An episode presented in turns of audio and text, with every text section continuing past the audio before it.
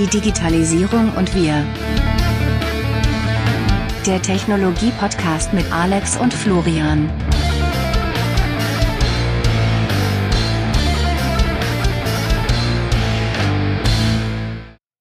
Hallo Alex, einen schönen guten Morgen. Ich hoffe, du bist guter Dinge, äh, trotz des nasskalten Wetters hier in Frankfurt. Danke, ja, äh, man, man lebt. Man lebt, genau. Und wir sind ja hier auch heute zu dritt. Wir haben uns einen Gast eingeladen. Wir sitzen hier mit dem Wladimir Alexejew, einer der führenden Experten zum Thema generative KI. Äh, der Alex wird ihn gleich noch vorstellen. Aber erstmal hallo Wladimir, äh, schön, dass du heute dabei bist. Ganz toll, dass du dir Zeit nimmst. Dankeschön, hallo äh, ihr beide und vielen Dank für die Einladung. Sehr gerne. Also das Thema ist ja generative KI.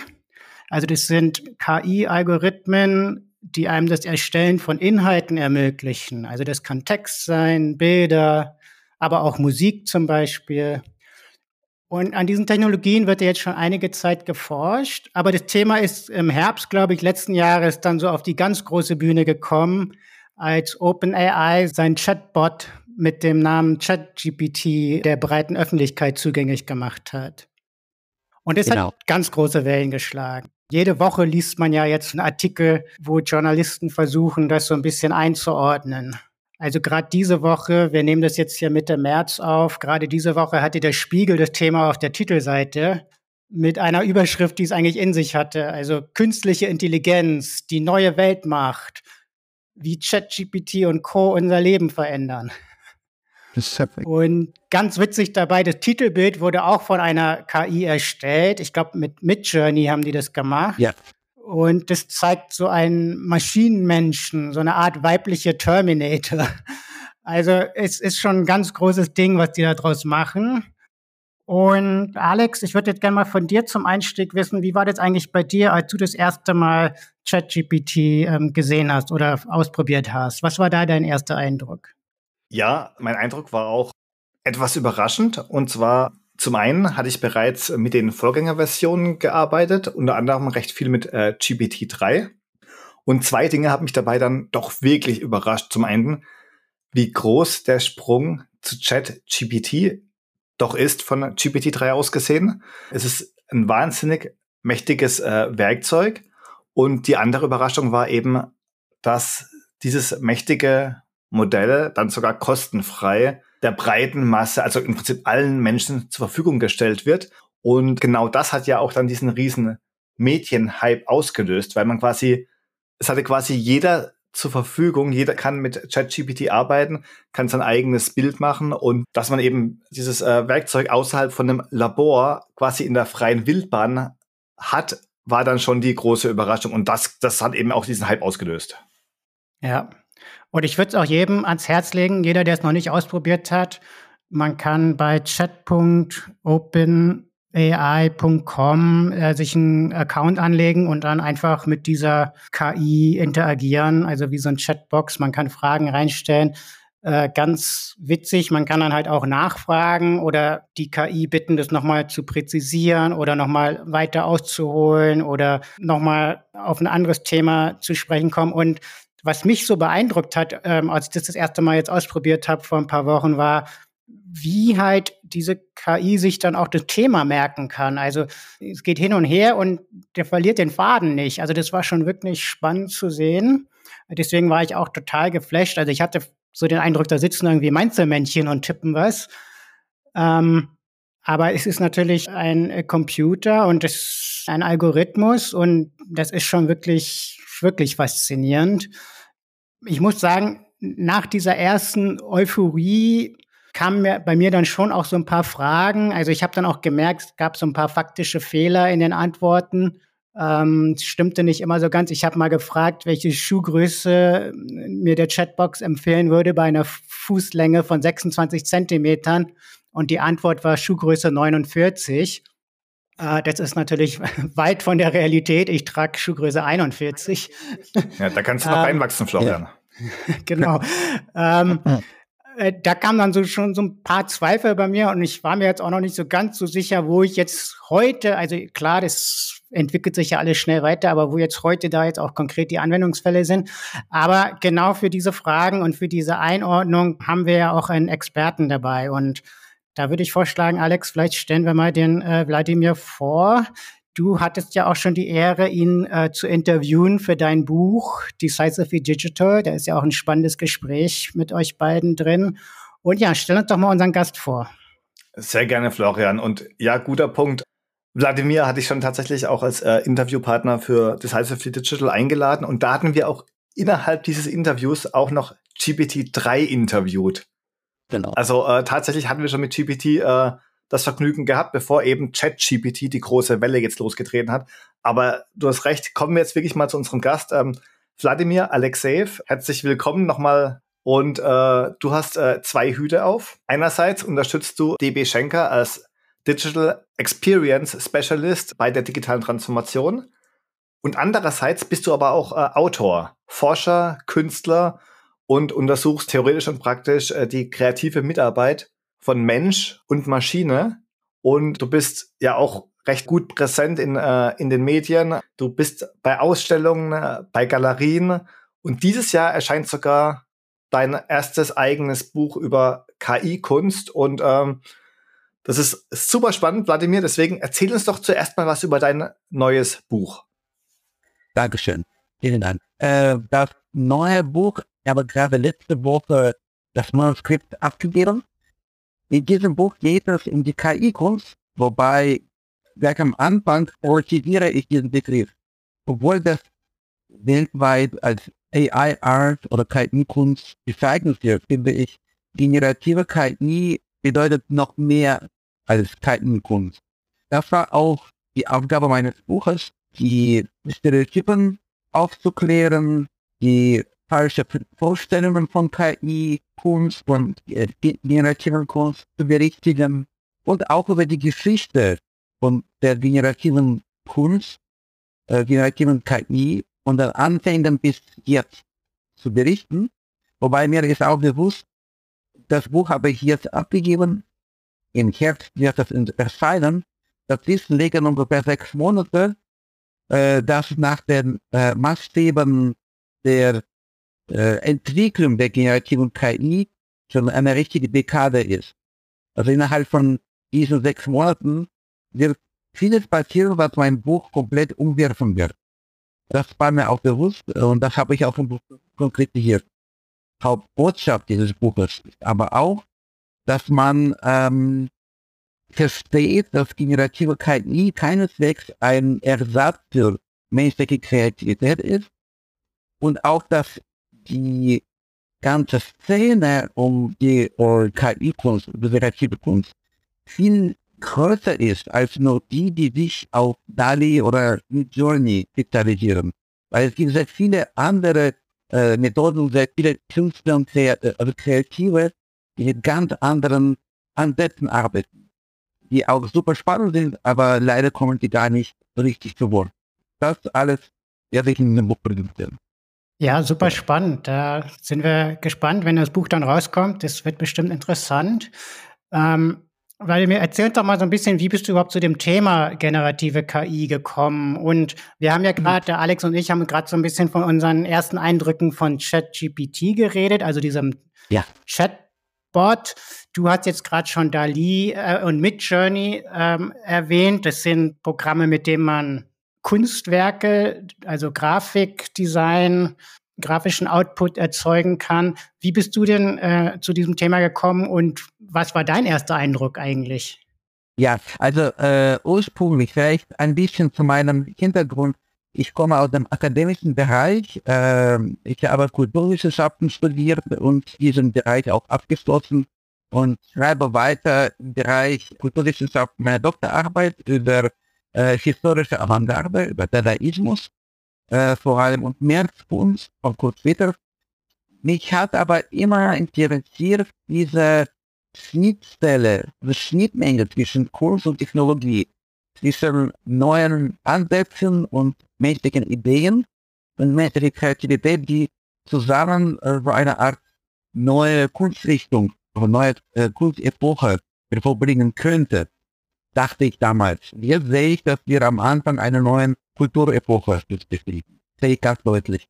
Angefangen hat es bei mir 2015, als Google Deep Dream veröffentlicht wurde. Das war ein Modell, das im Prinzip gedacht war zunächst mal um, äh, kam aus Computer Vision, aus Computer Vision Bereich, ähm, wo man sich eigentlich damit beschäftigt, die ähm, Objekte zu erkennen mit Hilfe von KI, äh, Mustererkennung und solche Geschichten. Aber der Entwickler von Kitrin hat einen weiteren Schritt unternommen. Und zwar, er wollte wissen, was die Maschine wirklich sieht. Das heißt nicht nur nach Wahrscheinlichkeiten, äh, wenn man diesem System ein Foto von einem Hut zeigt, dann wird das System sagen, okay, das ist so 90% beim Hund, so 2% eine Katze, zu einem Prozent ein Vogel oder sowas in der Art, sondern damit das System das, was es erkennt, im Bild visualisiert. Das heißt, das Bild selbst, das originale Bild wird dadurch verändert von KI. Und äh, dadurch sind ganz spannende visuelle Erlebnisse entstanden, die mir zu denken gaben, dass dieses System hat etwas Kreatives unbedingt, weil es praktisch nicht nur erkennt, sondern auch die eigene Interpretation visuell darstellt. Und das war der erste Schritt äh, auf meinem langen Weg. Und seitdem verfolge ich immer weitere Entwicklungen von generativen KI äh, im visuellen Bereich, auch im textuellen Bereich. Ich würde sagen, zweiter äh, fast eigentlich Epiphanie sozusagen ist mir geschehen, als ich die Essays von Ross Goodwin gelesen habe. Das ist ein Schriftsteller und Künstler, der mit generativen, mit textuellen Systemen gearbeitet hat. Er hat zum Beispiel textuelle Sprachmodelle mit vielen Drehbüchern gefuttert und neue Drehbücher erstellen lassen. Und mit diesen neuen Drehbüchern von KI geschrieben, hat er mit menschlichen Schauspielern, zum Beispiel mit Middleditch und mit anderen, die eigentlich schon bekannt sind, solche Kurzfilme gemacht. Und das war für mich wiederum ein Augenöffner, weil ich habe gesehen, solche KI-Modelle können nicht nur visuelle äh, Erlebnisse schaffen, sondern auch textuelle. Genau, und seitdem bin ich da ganz dabei sozusagen. Und im Jahre 2020 habe ich erfahren, dass OpenAI GPT-3 veröffentlicht. Damals war das noch auf der Warteliste und ich habe mich da beworben und dann CTO von OpenAI, äh, Greg Brockman, direkt angeschrieben, weil ich einfach den Zugang wollte, weil ich darüber in meinem Magazin geschrieben habe, ähm, also im äh, Magazin Mehrfachsinn, wo ich über kreative Experimente mit KI schreibe. Und nach einiger Kommunikation und nach einigen Artikeln hat OpenAI mir vorgeschlagen, deren ähm, Community Ambassador zu werden. Das ist eine kleine Gruppe. Wir sind acht Menschen insgesamt, weltweit. Und wir helfen den Künstlern, äh, Forschern, Benutzern von verschiedenen OpenAI-Modellen äh, mit Rat und Tat. Also es ist äh, ehrenamtlich, wir bekommen kein Cent dafür, aber stattdessen bekommen wir etwas noch Wichtigeres, und zwar Einblicke in die gegenwärtige Modelle und Arbeiten von OpenAI, die noch nicht publik sind. Wow, ähm, ja. spann spannende Sache und Glückwunsch zu, einen, zu einer der auserwählten acht zu gehören. Ist echt eine, ist ja echt äh, schon eine, eine tolle Ehre, so früh an den Entwicklungen teilzuhaben und zu sehen, was, was als nächstes kommt.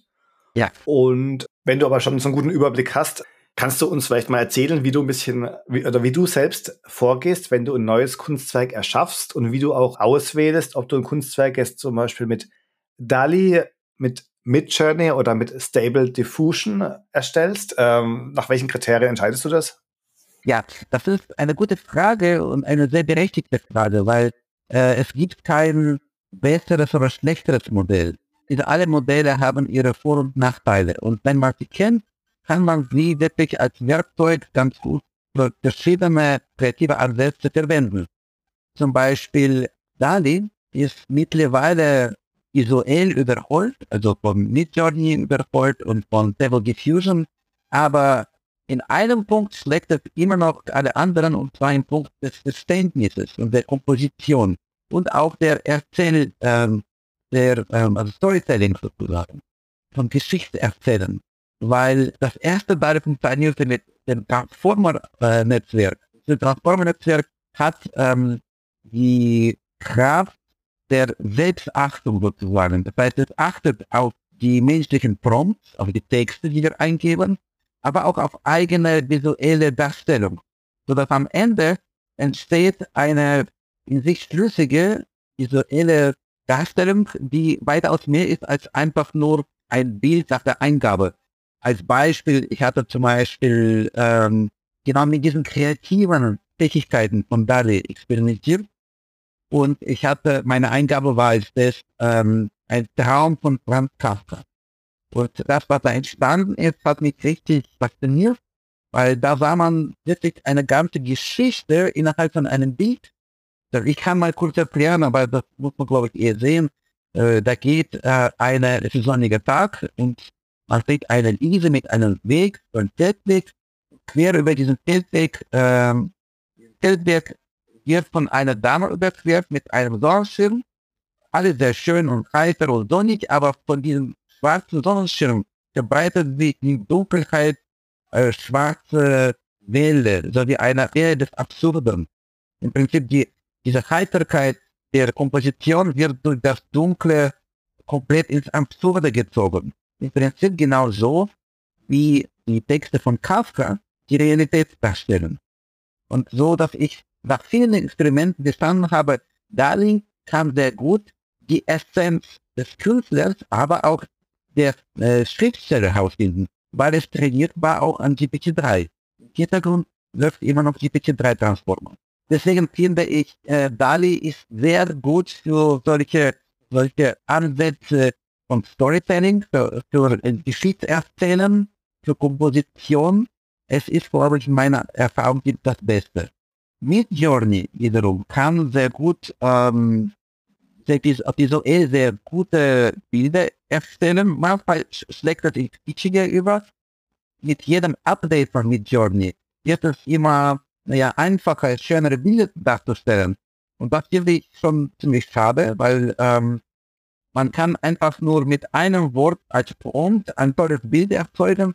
Das ist für mich ein bisschen zu wenig, weil ich denke, ähm, der menschliche Part muss auf jeden Fall noch dabei sein, äh, an Text erstellen, an Prompt erstellen. Deswegen versuche ich dagegen zu steuern und weg von der äh, äh, basischen Generativität von äh, Midjourney zu gehen und etwas Neues herauszufinden, die Kreativität von Midjourney rauszukitzeln sozusagen. Das funktioniert ganz gut. Das heißt, man kann äh, mit Midjourney auch die Kreativität der Maschine entlocken, ohne dass es irgendwelche Künstler nachahmt oder äh, etwas der Art. Gleich möchte ich auch sagen, es herrscht äh, in den Medien auch diese Vorstellung, dass äh, KI-Kunst an sich, wobei man meint natürlich normalerweise äh, mit Journey oder Dali oder Stabilisieren. Leider, es ist hier viel größer als nur das. Ähm, dass äh, KI-Kunst einfach nur Nachahmung von den Künstlern, die im Hintergrund auf dem äh, das trainiert wurde.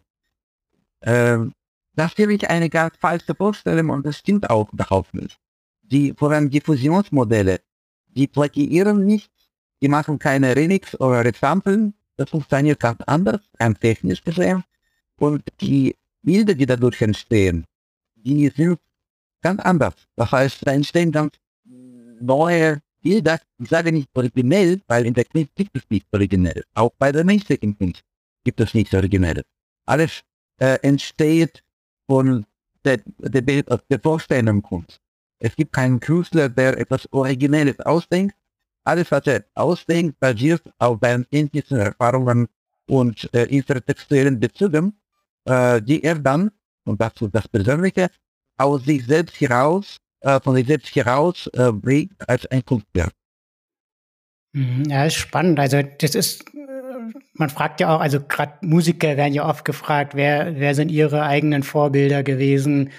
ähm, wer sind die äh, Künstler, die ihnen Inspiration gegeben haben. Also stimmt, es ist auch bei der menschlichen Kunst ist es auch so, dass ähm, jeder hat ja seine Vorbildung und Vorkenntnisse, mit ja. denen er dann da rangeht. Ähm, aber nochmal ja. ganz kurz zum Verständnis. Ja. Wie kann man sich das vorstellen? Also du tippst dann so einen Prompt ein und du, du hattest ja schon angedeutet, ja. deswegen ist ähm, DALI so interessant, weil es halt diese Chat-GPT-Technologie benutzt, um den Text, den du eintippst, zu interpretieren, sage ich mal. Ja.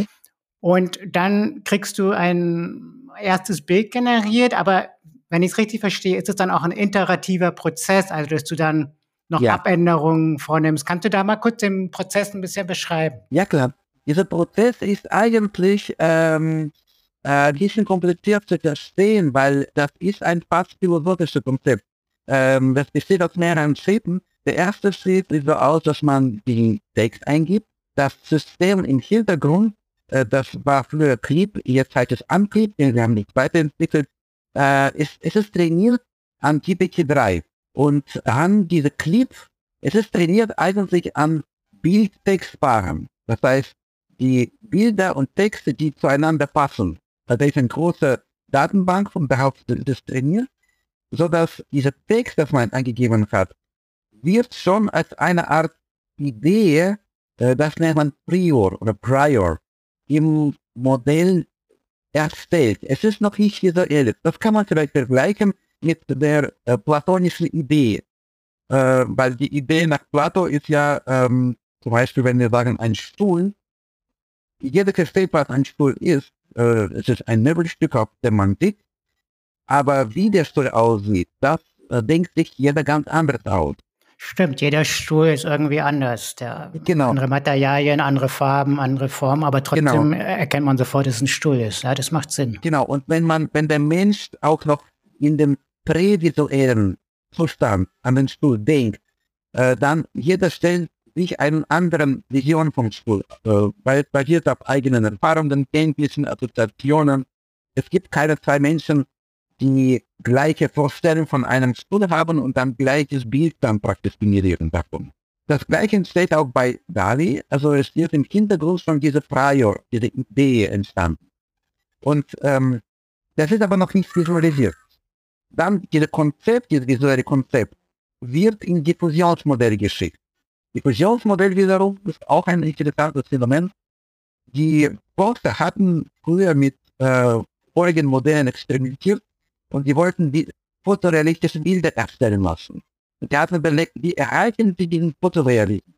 Und dann kamen sie auf eine interessante Idee, dass sie ähm, ein fotorealistisches Bild, ein Foto einfach genommen haben und nach und nach Schritt bei Schritt mit äh, weißem Rauschen gefilmt haben, also mit Pixelrauschen, bis dieses Bild komplett unerkennbar war. Also ganz am Anfang war ein fotorealistisches Bild, ganz am Ende des Vorgangs war ein unerkanntes pixeliges Bild. Man sah überhaupt nicht, man konnte nicht erkennen. Dann haben wir diesen Prozess umgekehrt und die Maschine gebeten, dass sie von einem Rauschen ein fotorealistisches Bild erstellt.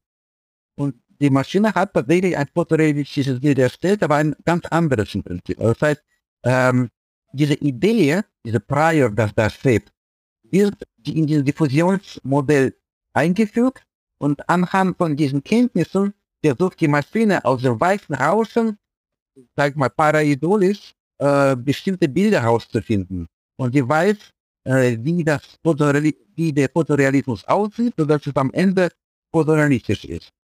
Natürlich, bei Dali gibt es nicht nur Fotorealismus, sondern andere Stile. Das ist alles, woran die Fusionsmodell trainiert ist. An diesen Kenntnissen kann das Modell auch die Bilder erstellen. Grundsätzlich ist es zunächst mal Fotorealismus.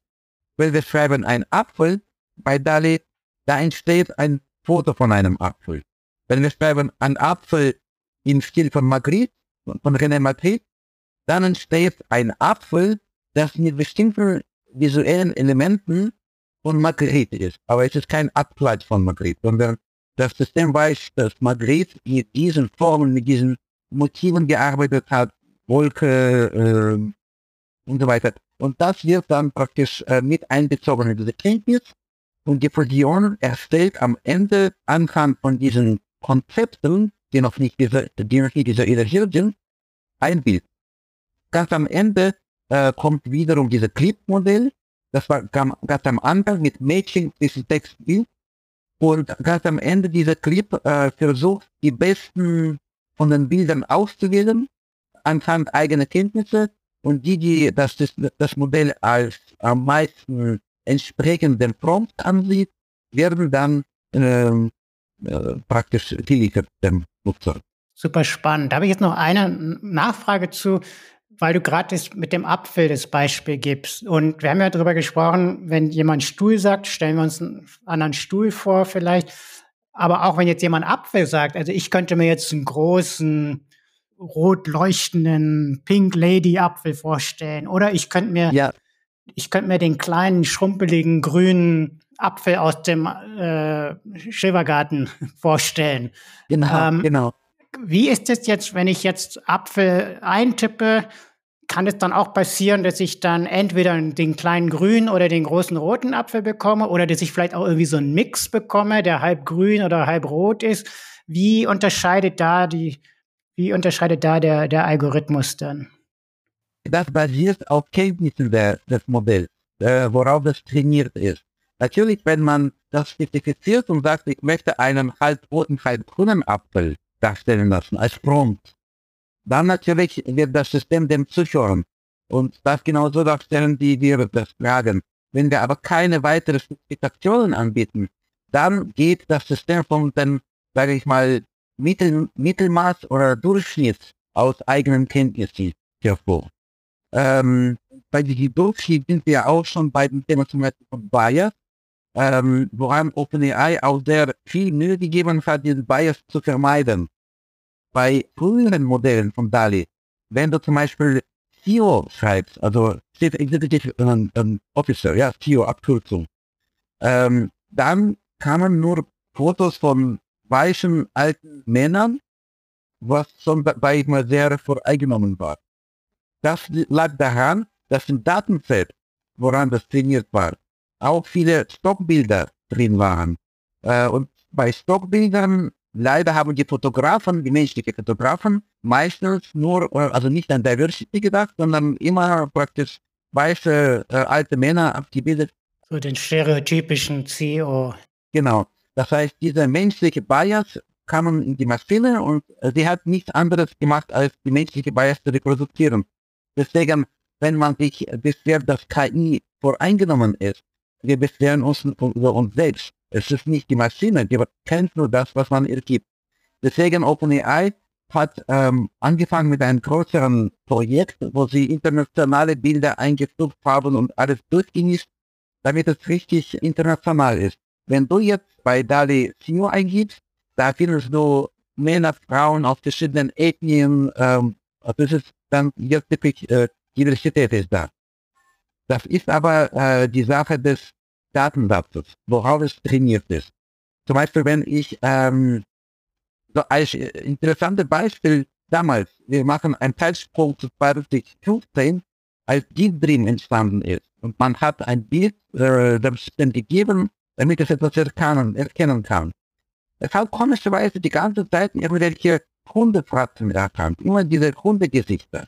Und man hatte gefragt, wieso erkennt das System auch in Mona Lisa zum Beispiel Hundegesichter? Die Erklärung war ganz einfach, um die Energie zu sparen oder um das Hardware, äh, das getauft wurde, hat man dieses Modell an einem kleinen Datensatz aus Hundefotos trainiert.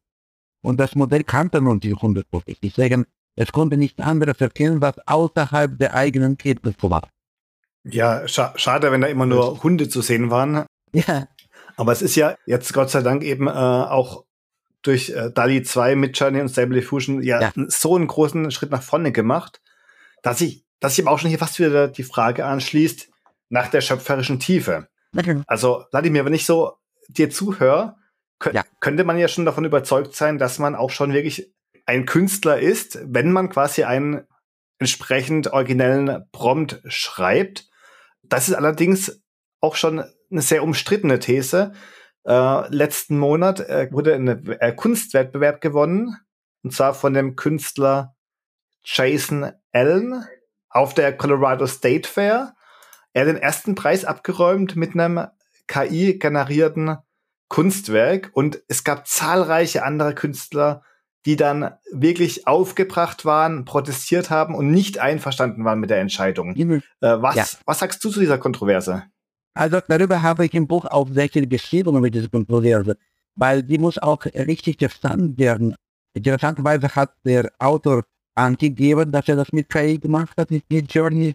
Und die Juroren, die hin und her geschwankt haben, auch nachher, hatten teilweise auch zugegeben, wenn es ihnen nicht gesagt wurde, dass es mit KI, also ne, wenn es ihnen äh, auch nicht gesagt wurde, dass es mit KI ist, dann würde die dieses Bild äh, Erstenschaft auch wenn sie das wüssten äh, oder verstanden haben, realisiert haben, würden sie den auch Erstenschaft geben, weil die wurden von visuellen Macht dieses Bildes überzeugt. Ähm, natürlich, das Hauptthema war, wenn man bestimmte Künstler als Referenz verwendet dann heißt es, dass wir das schon wissen, dass KI-Systeme diese Künstler ja kennen. Das heißt, in, innerhalb dieser Datensätze, welchen die Journey of Stable Diffusion zum Beispiel trainiert ist, diese Künstler also enthalten sind. Und viele von diesen Künstlern wussten nicht von ihrem Blut, dass ihre Bilder in diesem Datenset äh, nicht dabei waren. Da hat man weitergegraben und gefunden, dass äh, Stable Diffusion äh, mit Journey ist trainiert auf äh, einem Datenset heißt Lion. Das ist ein riesiges Datenset, das von einem Forscher als Open Source allen zur Verfügung gestellt wurde, um ihre eigenen Modelle zu trainieren. Die Forscher äh, haben leider nicht so weit gedacht und die haben einfach aus dem Internet alles Mögliche zusammen äh, gespeichert, aus allen möglichen Bereichen, sodass in diesem Datenset man auch problematische Bilder gefunden hat, auch pornografische Bilder.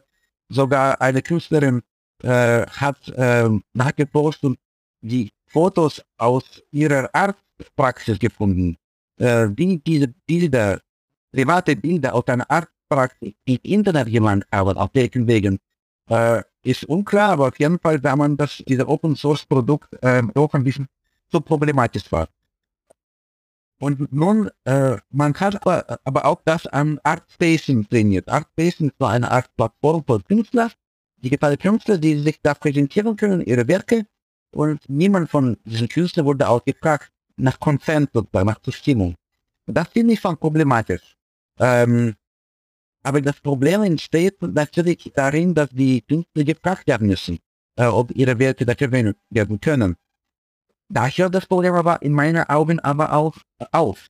Weil das, was das System macht mit diesen Bildern, ist nicht hey, zu pluginieren oder ein Abklatsch davon zu schaffen, sondern das System trainiert anhand von allen Bildern, die äh, dem System zur Verfügung gestellt sind, wie zum Beispiel ein äh, Kunststudent oder Studentin, die geht in ein Museum und malt, äh, keine Ahnung, ähm, Rembrandt ab, aber äh, sie malt dieses Gemälde nicht, um das später zu verkaufen als äh, Kunstfälschung, sondern um zu lernen, wie Rembrandt die Farben, die Formen, dargestellt hat, wie, ähm, wie die ähm, Gesichter, die Körper und alles mögliche, die, die, das Visuelle, die Skills werden trainiert, die Tätigkeiten.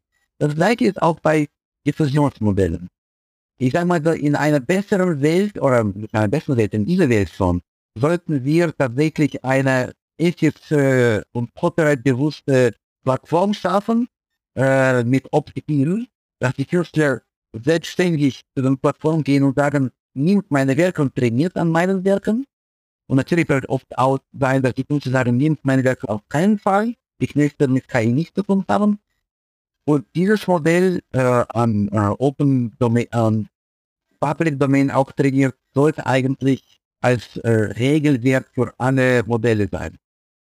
Aber ja. Vladimir, da habe ich jetzt nochmal zwei ähm, Gedanken zu. Also das eine ist ja, dass du sagst, man sollte die Leute fragen, ob ihre Werke für das Trainieren dieser KI-Algorithmen verwendet werden können. Da ist so ein bisschen meine Frage, kriegen wir da die Zahnpasta wieder in die Tube rein oder ist es nicht schon viel zu spät? Weil die, die haben ja diesen Zugriff auf alles, was im Internet drin ist. Und dann, ich, ich packe jetzt gleich noch eine zweite Frage dazu. Ja.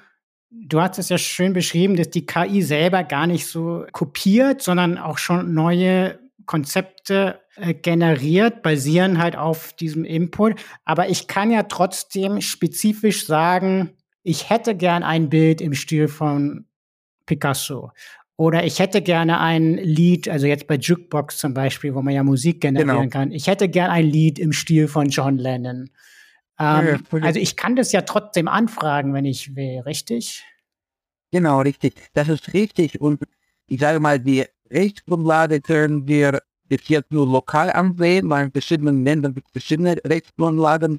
In Amerika ist es zum Beispiel so, dass der Stil nicht copyrighted werden kann. Ah ja, interessant. Das heißt, wenn ich sage, äh, mache ein Bild im Stil von Madrid, dann entsteht ein Bild, das der Madrid nicht gehört, aber es ist im Stil von Madrid.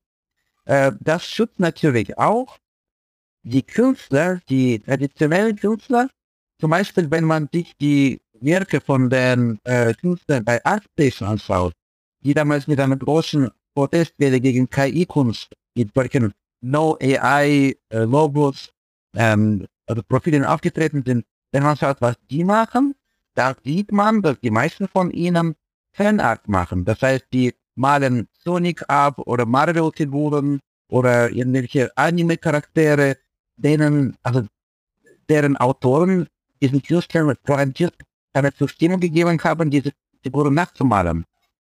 Das heißt eigentlich, die machen das in diesem Stil, nur das Persönliche ist, dass die das per Hand machen, sozusagen. Und da sehe ich ein anderer Grund für diese Proteste. Es geht nicht nur darum, weil ähm, dass die Künstler nicht gepackt wurden, sondern es geht auch darum, dass KI ein Handwerk viel schneller diese Bilder erstellen kann als Menschen. Und das sehen die Leute eher als Angst. Aber wenn wir über Kunst reden, das ist sehr viel mehr als nur Handwerk. Ja, also, also du, du hast vollkommen recht, Wladimir. Ähm, Im Prinzip, äh, auch bei dem oben erwähnten Wettbewerb war auch nachher die Diskussion bei Twitter stark in die Richtung, es war ein digitaler Wettbewerb und die einen sehen eben eine KI ähnlich wie ein Werkzeug wie ähm, Photoshop und sagen, es ist vollkommen legitim, mit DALI oder mit, äh, äh, mit Journey zu arbeiten. Die anderen sagen wiederum, ja, äh, an meinem Photoshop-Werk arbeite ich Stunden, Tage, Wochen und der Prompt ist in Sekunden oder Minuten geschrieben. Und was sich dann auch noch anschließt, ist natürlich auch noch das Thema, wie das mit den Trainingsdaten auch rechtlich ausschaut.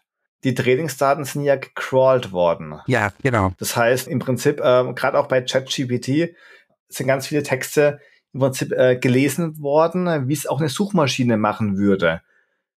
Wenn das eine Suchmaschine macht, haben ja die Webseitenbetreiber, die gecrawlt werden, die haben ja direkt einen Benefit dadurch, nämlich, dass sie in der Suchmaschine gelistet werden genau. äh, und dann entsprechend auch Traffic auf ihre Webseite bekommen. Wenn jetzt allerdings die Daten für ChatGPT äh, zum Trainieren gecrawlt werden, dann hat der Ersteller der Webseite erstmal überhaupt keinen Nutzen davon. Und dann ist die Frage, ähm, je nachdem, wie die Texte lizenziert sind, ähm, sind die eben nicht, auch wenn sie offen abrufbar sind, sind sie eben trotzdem nicht für, für, ich sag mal so, für jegliche Nutzung lizenziert. Ähm, wie ordnest du das ein? Ja, das ist, ähm, diese rechtliche Lage ist, glaube ich, ist bis jetzt noch nicht so richtig klar gewesen. Im Fall von GPT-3 hat man, also OpenAI hat nicht äh, aufgeklärt, welche Datensätze oder welche Quellen sie benutzt hatten, um GPT-3 zu trainieren. Man kann das aber, ähm, sag ich mal, archäologisch nachverfolgen oder etymologisch, indem man versucht, diese Texte zu kriegen sozusagen. Meines Wissens, also bei ChatGPT, da hat man tatsächlich eine neue äh, Instanz dazu gebracht, und zwar diese interaktive Netcrawling. Bis jetzt ist es, glaube ich, noch nicht in äh, Real-Time. Das heißt, es war trainiert an einem Mirror oder an einem Spiegelbild des Internets. Ich weiß nicht, ob das zusammen, wahrscheinlich nicht das Gesamten. Vermutlich wird später auch eher Interaktivität dazu kommen, wie zum Beispiel jetzt Microsoft bei Bing eingesetzt hat, mit der Chatbot. Ähm, und bei diesem Chatbot zum Beispiel, da kommt nicht nur der Text, sondern da kommen auch die Links und die Referenzen auf die Seiten, wo diese Ideen oder diese Konzepte genommen wurden. Das heißt, äh, da gibt es solche Fußnoten, auf welche man klickt und dann kommt man auf die jeweiligen Seiten. Okay, na, ja, das ist, ist soweit ganz gut und ich glaube, ähm, die Bing, wie, wie, wie, es genannt wird, das neue Bing macht da auch einen guten Schritt, weil, weil es eben auch Quellen nennt. Ähm, dennoch äh, bleibt ja immer noch die spannende Frage, also wenn ich jetzt zum Beispiel auf die Webseite von Spiegel Online gehe ähm, die, und ich würde einfach mir jetzt einen Text kopieren und den irgendwo anders abdrucken, wäre das ja eigentlich eine Copyright-Verletzung, weil der Text, auch wenn er öffentlich sichtbar ist. Es ist trotzdem das geistige Eigentum in dem Fall von dem Autor bei Spiegel Online. Und ich darf den zwar lesen, aber ich darf ihn ja nicht mir zu eigen machen. Wenn ich jetzt aber meine Algorithmen damit trainiere, dann nehme ich ja einfach trotzdem die Texte und mache etwas, ja. damit was eigentlich das Copyright verletzt. Ja, ich sag, das ist eine gute, das ist eine Grauzone, glaube ich. Also, wenn wir als Nutzer dann diese Texte benutzen, dann bekommen wir ja keine Artikel zu lesen äh, in Wortlaut, sondern die Ideen auf diesen Artikeln werden zu bestimmten Themen ähm, rausgespuckt gesagt. Das heißt, wir überlassen diese, ja, diesen Nachfragen oder Nachlesen dem, äh, dem System und ich weiß jetzt nicht, ob die ganzen Quellen dafür auch bezahlt wurden zum Beispiel, dass, dass sie als Trainings Training genommen wurde. Ich denke, das ist, ähm, das sollte sein der Zukunft. Ähm, und ich sehe mir auch das ganz deutlich, dass diese Diskussion ja erst seit ungefähr einem Jahr, vor allem in den letzten Monaten, richtig öffentlich geworden ist, so dass die Forscher nicht so hin können, als ähm, an neuen Datensätzen zu arbeiten und an neuen Lösungen, die in jedem Land das rechtlich machen können auch visuell zum Beispiel ist tatsächlich schon wie gestern, äh, die Majority of Stable Diffusion sind trainiert am Lion. Ähm, das Einzige, was möglich wäre, ein neues Datenset zusammenzustellen, das ethisch und copyrightmäßig in Ordnung ist und das System neu drauf zu trainieren. Was natürlich ein Riesenmenge Geld kostet, aber dann wäre das rechtlich, rechtlich ähm, also ähm, rechtlich richtig auf jeden Fall. Ja, also ich merke schon, das Thema wird uns noch einige Zeit begleiten, die nächsten Monate und Jahre. Das ist halt auch eine ganz neue Technologie. Da muss jetzt der rechtliche Rahmen geklärt werden, wie so oft, wenn so eine Technologie voranschreitet, ist dann die, sind da die regulatorischen Mechanismen äh, auch oft ein bisschen so hinterher. Aber auch in der Gesellschaft müssen wir natürlich dann so Fragen beantworten. Ist jetzt so ein Fotowettbewerb, ist es jetzt okay, wenn ich das verwende oder nicht? Das kann ja keine, keine Regierung entscheiden. Das muss dann im Rahmen dieses Fotowettbewerbs äh, oder dieses Kunstwettbewerbs ähm, entschieden werden. Also ich glaube, das Thema wird uns noch lange begleiten, ist total spannend. Ich würde gern noch mal so ein bisschen jetzt auf die Technologie, die dahinter steckt, schauen wollen. Du hast ja schon erwähnt, dass zum Beispiel bei Dali auch GPT-3, also dieses Sprachmodell, verwendet wird, um diesen Input des Users zu verstehen. Äh, also das ist ja so ein bisschen so dieses Interface zwischen Maschine und Mensch. Wir schreiben was rein und das interpretiert es dann. Und wenn ich das richtig verstanden habe, basiert das auf einer Technologie, die nennt sich Transformer. Genau. Äh, GPT steht ja auch für Generative Pre-Trained Transformer. Ja. Und das war so ein bisschen der große Durchbruch, diese Transformer-Technologie, die es der KI erlaubt, das Thema zu verstehen und dann auch in diesem Chat-GPT dann auch im Endeffekt das Thema beizubehalten. Also wenn ich da mehrere Fragen hintereinander gestellt habe, es weiß immer noch, dass ich dass es um die Schuhgröße geht, ja. um das Beispiel von vorhin ähm, wieder aufzunehmen. Kannst du da noch mal ein bisschen erklären, also für einen Laien, wie kann man sich das vorstellen, diese Transformer-Modelle? Was, was ist das genau? Ja, Transformer-Modell, wie ich das schon erwähnt habe, funktioniert mit äh, sogenannten Aufmerksamkeitsmechanismus. Das heißt, das ist ein Modell, es ist kein Algorithmus mehr, das muss man auch verstehen.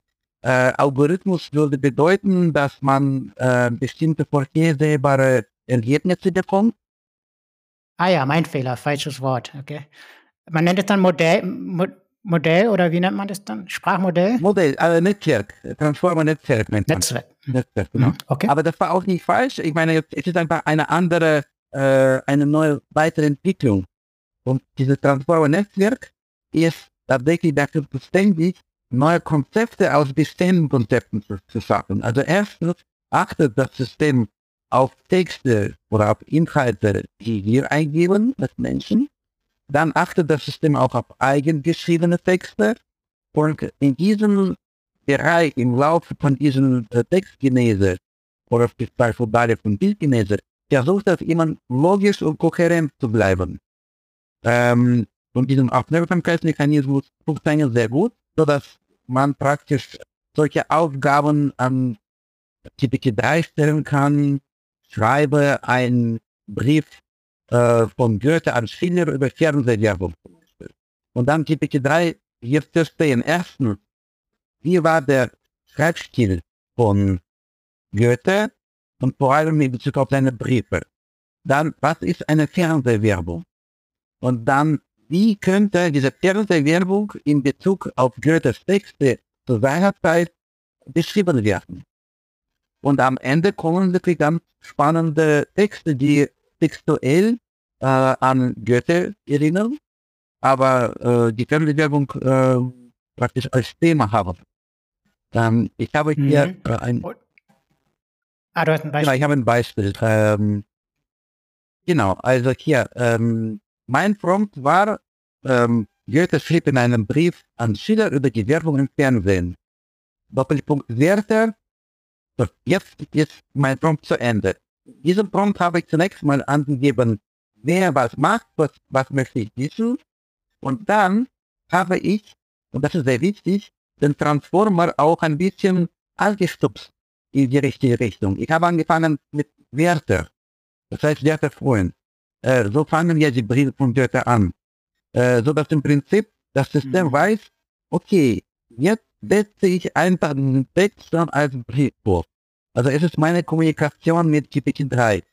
In diesem Fall muss ich als Prompt-Designer nicht nur an meine Ideen oder Aufgaben denken, sondern ich muss wissen, wie KI denkt oder wie KI tickt sozusagen. Und schon aus der Perspektive mhm. von KI diesen Prompt mir zu liefern lassen, grob gesagt. So eine Art Profiler, äh, eine Art Profiler-Rolle sozusagen. Mhm. Und du fängst mit dem ersten Wort genau. an, weil ähm, das ist ja so ein Wahrscheinlichkeitsmodell ist, welches Wort folgt auf das erste Wort.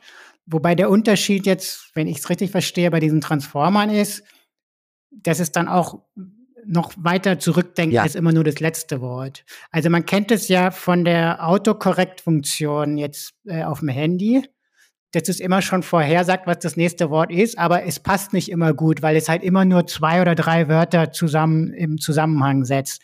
Und wenn ich es richtig verstanden habe, tut bei diesen Transformern, tut es den ganz großen Zusammenhang auch mitbehalten, weil nicht nur das letzte Wort, sondern auch alle Wörter davor noch mit im Gedächtnis behält. Das, das ist diese Selbstachtung. Und tatsächlich es geht nicht nur um eine bestimmte Proximität zwischen äh, den Wörtern, Abstand 10 bis 15 Wörter, sondern um alles, um das Gesamtkonzept und die gesamte äh, Inhalte. Und deswegen, das, was man ab und zu in der typischen 3 äh, ein bisschen abwertend sagt, stochastische Papagei, das stimmt eigentlich überhaupt nicht, weil es liefert weitaus mehr als nur eine Wahrscheinlichkeit. Es liefert wirklich die Konzepte, weil das System auch versucht zu verstehen, worum es geht. Also ich lese zum Beispiel äh, diesen Brief von Goethe an Schiller über Werbung im Fernsehen. Und jetzt kommt das, was GPT-3 geschrieben hat. Abgesehen vom Werther, was mein Wort war. Werter Freund, noch unerträglicher als die Dauer der Werbung ist die Unvermeidlichkeit, in der sie erfolgt. Wenn sie nur schnell vorbei wäre, könnte man mitleidig lächeln über Menschen, welche mit der größten Geduld und Beharrlichkeit, die ihnen am leichtesten sein scheint, eine Anzahl von Gegenständen, deren man nicht abheben kann, ausreihen. Ein Bild auf dem Schirm ist für jeden ernsten Menschen ein Widerspruch gegen die Vernunft. Also hier sieht man schon äh, Medienkritik von Goethe sozusagen. Man sieht ja. was ständig was Werbung ist, die Gegenstände präsentiert werden und auch äh, es wird kritisiert, äh, diese Unvermeidlichkeit und Unerträglichkeit, also diese Ausgeliefertheit. Genau. Und alle diese Begrifflichkeiten in diesem Brief sind epochenrelevant. Also er sagt zwar ein Wort Schirm, aber zu dem Zeiten von Goethe gab es noch das Wort Schirm bei einem anderen, in einer anderen Bedeutung. Äh, also Schirm als also eine Abtrennung äh, im Zimmer oder zumindest nur Schattenspiel. Also Schattenspiel hat man auch Schirm benutzt, man transparente aus Papier. Ah, spannend, ja. Sehr, sehr, sehr beeindruckend, wirklich. Genau, und GPT-3 schreibt nicht irgendwie Fernseh oder, oder das in der Art, weil Zeiten von Goethe gab es kein Fernsehen. Das heißt, ja, oder Matschscheibe. Genau, genau. Es versteht wirklich sehr gut die Konzepte und mit Verstehen meine ich wirklich Verstehen, nicht den menschlichen Sinn. Man kann das bei menschlichen Verstehen müssen auch viele andere Sachen mit. Die Assoziationen bei Computer, bei uns gibt es auch unsere Emotionen, unsere Hormonen, äh, unsere persönlichen Erfahrungen. Das gibt es bei GPT-3 nicht. Es gibt nur Informationen, Konzepte, Kontexte aber die sind trainiert an menschlichen Inhalten, sodass am Ende etwas Menschliches entsteht. Sodass äh, auch mittlerweile KI-Künstler darüber äh, mehr reden, mich inklusive, dass KI-Kunst oder generative Kunst ist der menschliche Kunst. Weil das ist ein Spiegelbild von unseren Gedanken oder von unserem kulturellen Erbe, von dem kulturellen Erbe. Ja, macht Sinn. Also ich wollte gerade sagen, das als du das vorgelesen habt, das kam mir so menschlich vor und es hat so diese Frustration mit der Werbung so gut wiedergespiegelt. Genau. Ja, okay, das macht Das Sinn. hat mich damals fasziniert, zum Beispiel GPT-3, ähm, wie weit dieses, äh, dieses Modell Texte erstellt. Und es konnte sogar richtige Geschichten erstellen anhand von diesem äh, Transformer-Algorithmus. Ich muss auch gleich sagen, dass einfach eine persönliche Notiz, als ich den Zugang bekommen habe, diesem Moment war ich super begeistert und ging in die Küche, um Kaffee zu holen, aber als ich zurückgekommen bin, da war von meiner Tochter am Rechnen und hat was gekippt. Aber ich gefragt, was war sie? Und sie hat gesagt, ja, sie möchte äh, einfach mal eine Geschichte anfangen zu erzählen. Und dann habe ich gesagt, okay, dann lassen wir GPT 3 das weiterschreiben. Weil sie geschrieben hat auf Deutsch, also geschrieben sie eine Katze, eine geflügelte Katze ging spazieren. Das war das, was sie geschrieben hat.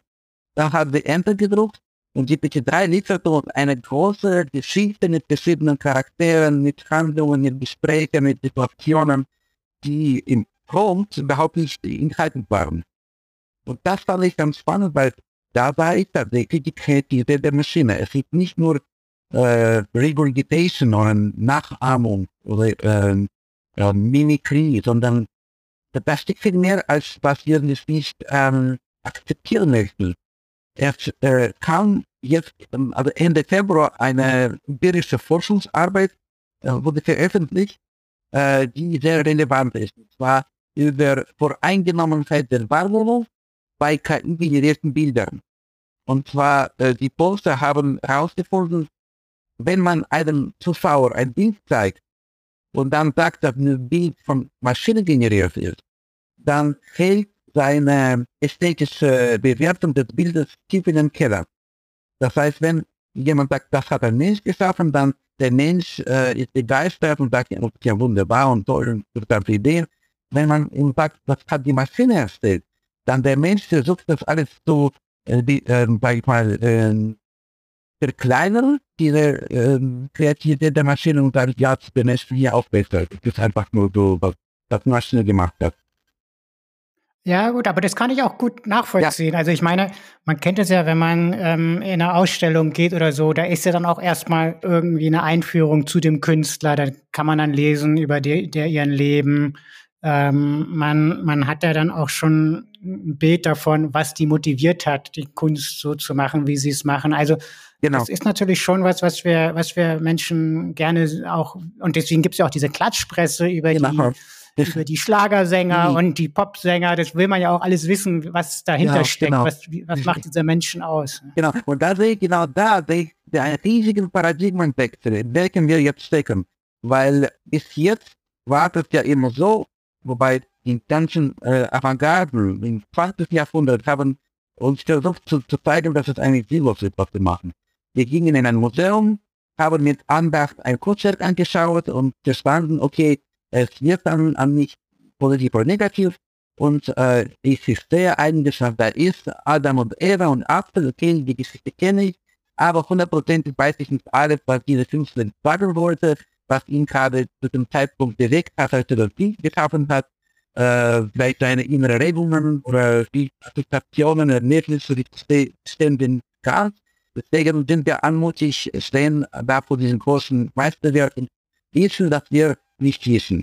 Ähm, und allein schon Künstler wie Duchamp gesagt haben, hört mal endlich auf mit dieser religiösen Besichtigung der Museen äh, und Besichtigung des Künstlers als jemand mit wirklicher Funke, weil im Prinzip das, was steht, ist Kunstwerk.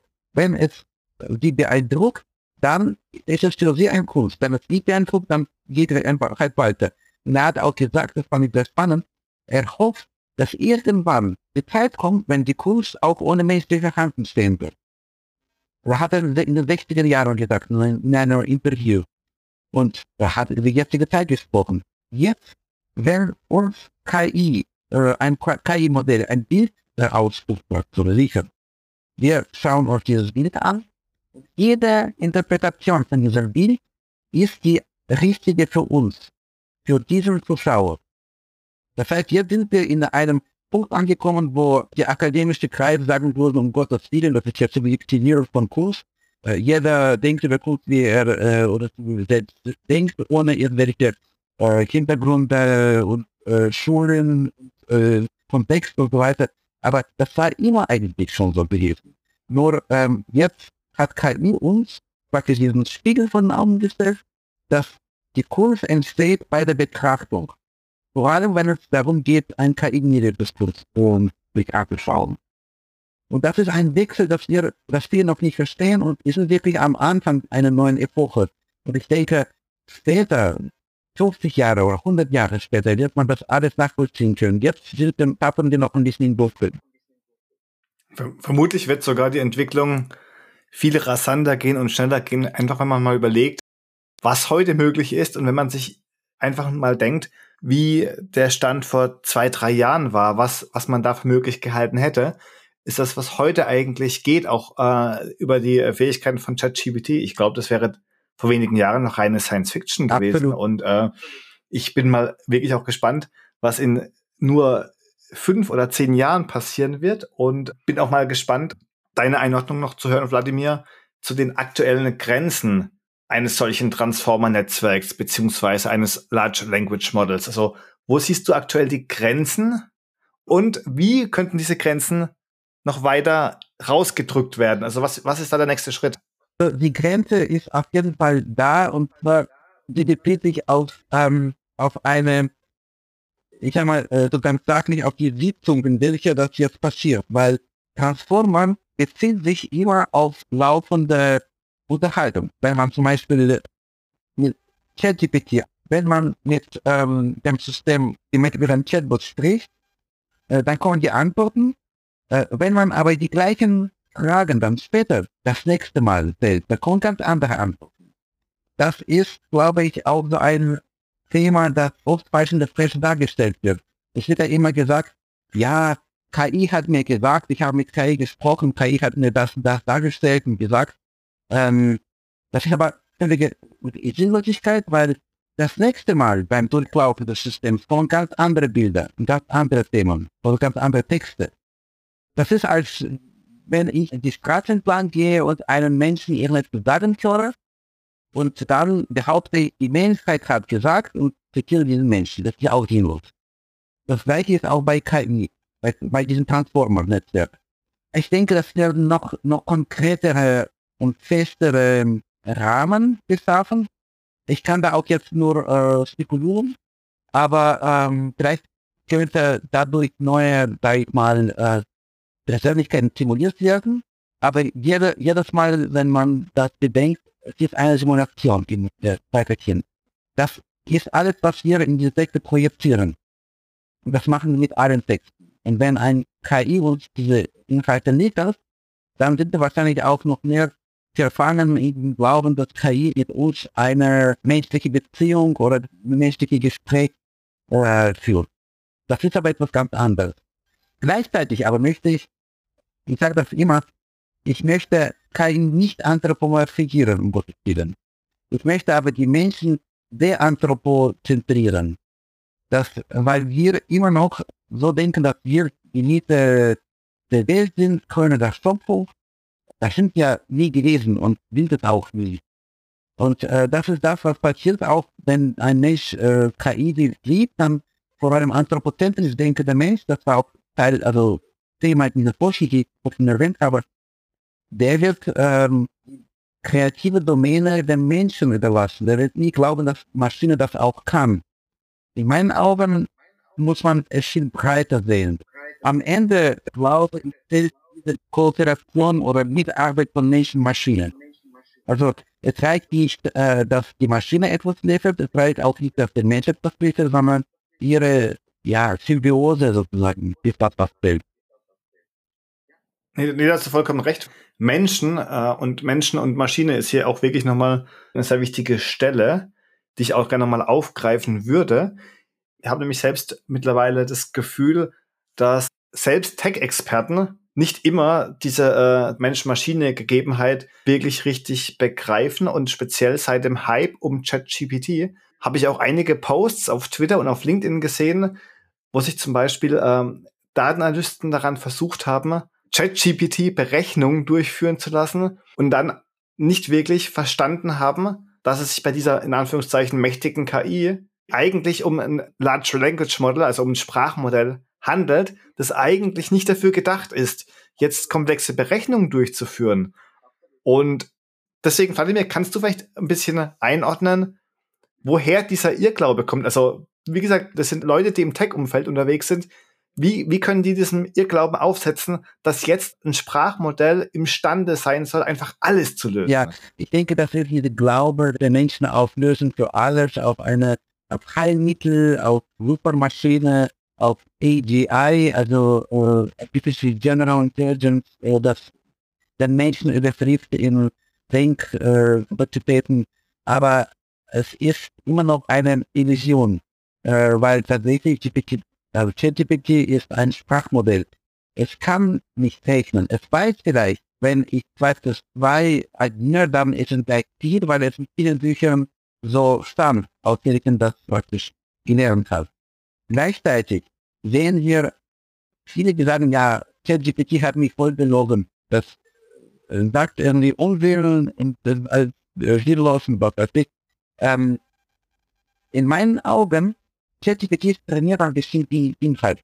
Einerseits. Andererseits ist es ein Modell, das nie Nein sagt. Also, man kann nie, macht einfach alles, was man sich fragt.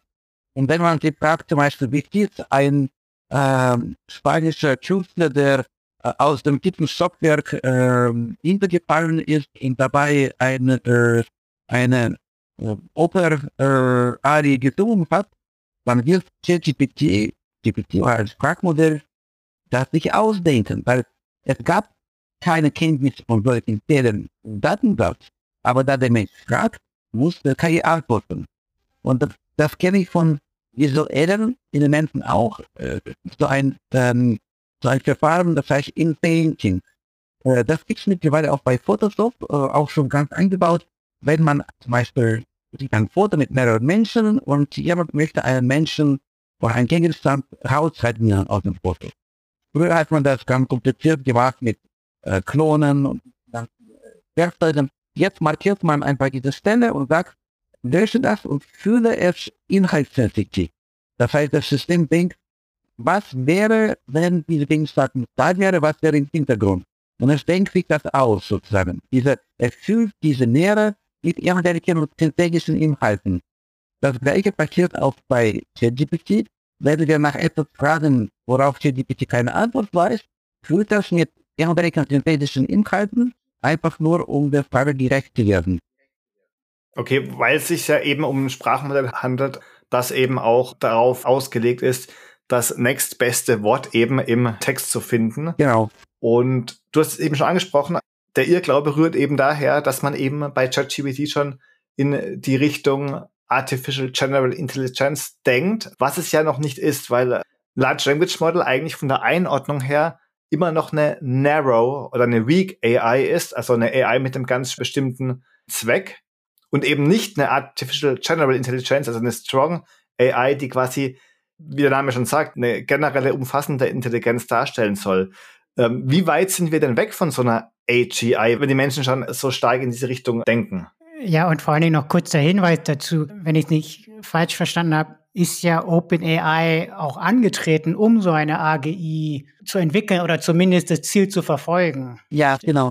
Also äh, bei äh, OpenAI sehe ich diese Entwicklung auch aus interner Sicht, weil wir auch jede Woche mit OpenAI ein äh, Telefonat haben unterhalb von, von unseren ähm, Ambassadors.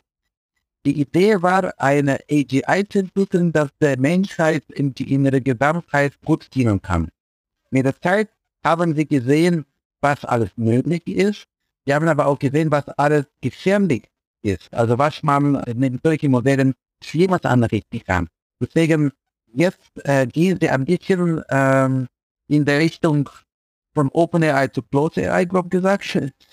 Und da muss ich Ihnen auch ein bisschen zustimmen, weil wenn ein Computermodell, ein KI-Modell so stark ist, so ähm, mächtig und keine Kontrolle hat, dann kann man das auch für schlechte Sachen missbrauchen. Deswegen, also einfach noch kurz in, in Bezug auf äh, OpenAI sehe ich, äh, die sind zwei Arten von Shitstorms ausgesetzt. Und zwar ständig. Ähm, von einer Seite sagt man ihnen nach, wir wollen ein äh, AGI schaffen, mit welchem die Menschheit vernichtet wird und äh, ganz schlimm und die Mad Scientists, die versuchen da irgendwie ohne irgendwelche ethische Bedenken hier ein Panzer durch die Gegend zu fahren und der Menschheit äh, Abgrund zu stürzen. Ähm, aber ChatGPT arbeitet eigentlich die ganze Zeit an ethischen Aspekten von diesen Modellen. Deswegen gehen diese Modelle auch so einfach her. Dann kommt jetzt die andere Seite, ähm, die schon wieder an ChatGPT, äh, an OpenAI äh, rumhackt, weil die ähm, praktisch Filter einbauen. Man kann bei DALI irgendwelche Wörter nicht benutzen, wie Blutbad zum Beispiel oder Lynchjustiz oder solche Sachen und dadurch wird künstlerische Freiheit angegrenzt, Sohn und so weiter und so fort. Ähm, und das war einer der Punkte dieser Diffusion als Open Source entwickelt wurde, auch um diese Kontrolle der Menschheit zu übergeben, damit es keine Gatekeeper da sind sozusagen. Und das war deren Hauptdevise, die KI für die Menschheit sozusagen. Aber innerhalb von wenigen Wochen haben die äh, Entwickler immer selbst, glaube ich, weil Twitter hat denjenigen gebeten, dass die Leute doch bitte aufhören, diese ganzen pornografischen Prompts einzusetzen. Aber die haben keine Kontrolle mehr. Das heißt, ein Open Source, ich bin ein großer Freund von Open Source, aber ein mächtiges System auf Open Source basiert, kann von mir verwendet werden, von meinem Nachbarn, von der Schule oder von Nordkorea zum Beispiel.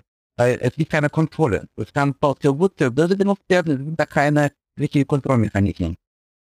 Aber zurück zu OpenAI, ja, die gehen jetzt den Weg, die Systeme zu entwickeln, die in Richtung von AGI gehen, aber über die man mehr Kontrolle hat. Das ist sozusagen die, die Tendenz, die wir jetzt haben. Und zum Beispiel, jetzt neulich hat Elon Musk, der ja früher OpenAI auf mitgegründet hat, aber der ist schon, glaube ich, 2017 oder 2018 hat er den Board verlassen und seitdem hat er auch die Zeit OpenAI herum wenn möchte jetzt ein Gegensatz zu OpenAI schaffen. Und das ist der äh, beunruhigend. Vor allem, wenn er sagt, ja, ähm, ich mag nicht diesen Vogue äh, AI von OpenAI, ich mache einen Gegensatz dazu. Und das ist schon problematisch. Es ist auch deswegen sehr beunruhigend, weil wenn man die Webseite von ChatGPT öffnet, sieht man eben von vornherein auch die Warnung, auch dass ChatGPT eben darauf äh, ausgerichtet und trainiert ist, bestimmte Fragen nicht zu beantworten. Also Fragen, die negative Dinge hervorbringen, wie zum Beispiel Fragen nach Beleidigungen, Fragen nach, ähm, nach Waffen, nach Drogen, nach, nach im Prinzip nach, nach Dingen, die negativ für die Gesellschaft sind. Und du hast, du hast recht, Elon Musk will einfach sagen, nee, ich möchte eine, äh, ein Sprachmodell haben, das einfach komplett alles ungefiltert wiedergibt. Und das kann wirklich schwierig äh, werden, weil es gab ja auch schon mal, es gab ja auch schon mal einen Twitter-Account, als Experiment, der quasi amok gelaufen ist. Also der war auch basiert auf einer KI-Lösung. Genau, der, der, hatte dann, der hatte dann, der hatte dann wirklich Leute beleidigt und war, war glaube ich, auch äh, politisch eher rechts eingeordnet und den hatte man dann wieder den Stecker gezogen. Genau. Und das war nicht, weil das System so über Algorithmen trainiert wurde, sondern weil es einer großen äh, Attacke von äh, Alt-Right oder rechtsextremen Bots von Twitter ausgesetzt wurde, sodass es deren äh, Auswertung angefangen hat zu wiederholen, in Nachzuahmen, in die Berichte angefangen hat zu tippen. Weil das einfach auch äh, ein offenes System war. Und wenn solche äh, mächtige Systeme offen herumstehen, man kann damit sehr viel Unglück äh, befreien. Ja, und deswegen sehe ich das auch eher kritisch, wenn Elon Musk jetzt ein ja. eigenes, ich sag mal so ein eigenes ungebändigtes System an den Start bringt, was eben aber ein kleines bisschen überraschend ist, weil er eben einer der Mitgründer von OpenAI war. Ja, aber wir haben jetzt bei Elon Musk schon öfter dieses Flip-Flopping gesehen, auch bei Twitter und bei anderen Sachen, dass er sich nochmal anders überlegt. Also mir macht es auch so ein bisschen Sorge mittlerweile, wenn der irgendwo einsteigt, da weiß man nicht, was, ob da nur Gutes bei rauskommt. Wir haben jetzt, wir haben jetzt schon einige Kritikpunkte angesprochen ähm, und auch wie OpenAI spezifisch damit umgeht. Was, was ich so spannend finde, dass ja in Deutschland, also wenn man diese Artikel in den Medien sich durchliest, ich habe ja auch vorhin diese Headline vom Spiegel vorgelesen, da geht's dann immer gleich als erstes um diese Sorge, dass uns das jetzt die Arbeitsplätze wegnimmt. Ja, genau. Ja. Und das also mich wundert es ganz ehrlich. Ich, ich sehe das jetzt eigentlich momentan überhaupt nicht. Im Gegenteil, ich frage mich manchmal so ein bisschen, und ich habe das, glaube ich, vorhin schon angedeutet, wie hilft uns das jetzt eigentlich konkret bei der Arbeit? Also ich will jetzt nicht in Abrede stellen, also diese generative Kunst, diese KI-Kunst, ich finde es super spannend und ich ich könnte auch ewig noch mit dir weiterreden. Ja. Ähm, auch, also wie, wie das dann auch, wie du sagst, den Spiegel uns vorhält, was ist überhaupt Kunst und also das finde ich super spannend, total toll auch, was du da machst. Ähm, aber wenn es jetzt, sagen wir mal, um den Arbeitsalltag geht, du hast ja auch noch einen Dayjob, ja, genau. haben wir ja vorhin erfahren, ähm, bei, äh, bei Schenker, bei dem Logistikunternehmen. Und würdest du da jetzt ähm, ChatGTP zum Beispiel schon einsetzen? Und ich will noch mal ganz kurz das ein bisschen einordnen. Ich habe selber dann auch mal so ein bisschen gegoogelt oder auch bei YouTube geschaut, wo wird denn das schon eingesetzt im Arbeitsalltag?